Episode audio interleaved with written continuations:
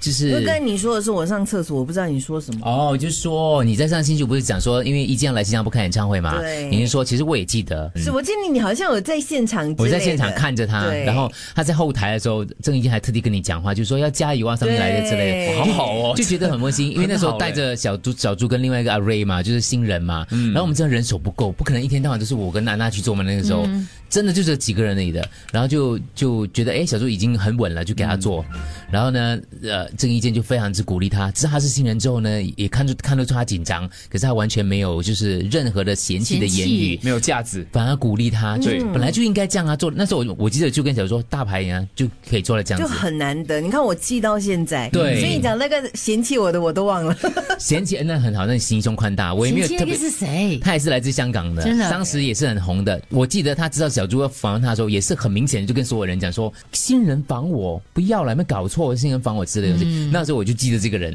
哦虽然他唱情歌很好听，唱情歌的，到现在看到他你我你们就这样踩讲他了我。我隐约应该记得，应该名字三个字的。对对 对他，做了什么？他就是一脸的那种最近唾弃做了整容，对，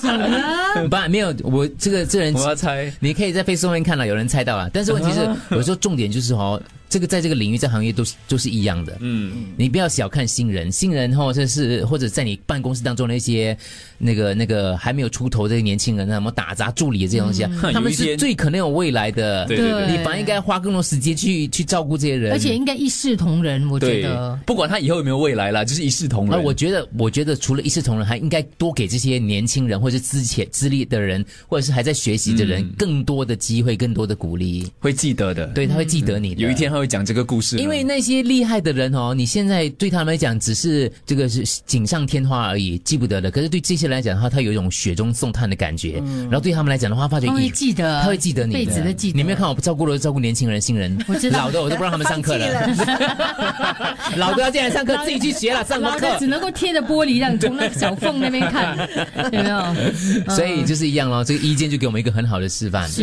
对对他那你的个性本来就很好。你要怎么回报他呢？我所有关于他演唱会的广告什么，你免费帮他录，没问题，没问题，免费主持歌你友要会我。去帮他，就是站台主持都可都以，可以？对 OK 啊，好，这样我去问一下，我们去问一下，对对对，小猪 offer 所有的服务都免费，觉得这样很好啊，你真认真的哦。认真我认真小的。猪 offer 所有郑伊健这次来新加坡的所有的演唱会，他全部免费我做。们问意见记不记得？他不会他不记记得得，啦记得的啦，我会记得他记得的话，我早他去记找得就刘德华太了矫。情了，对。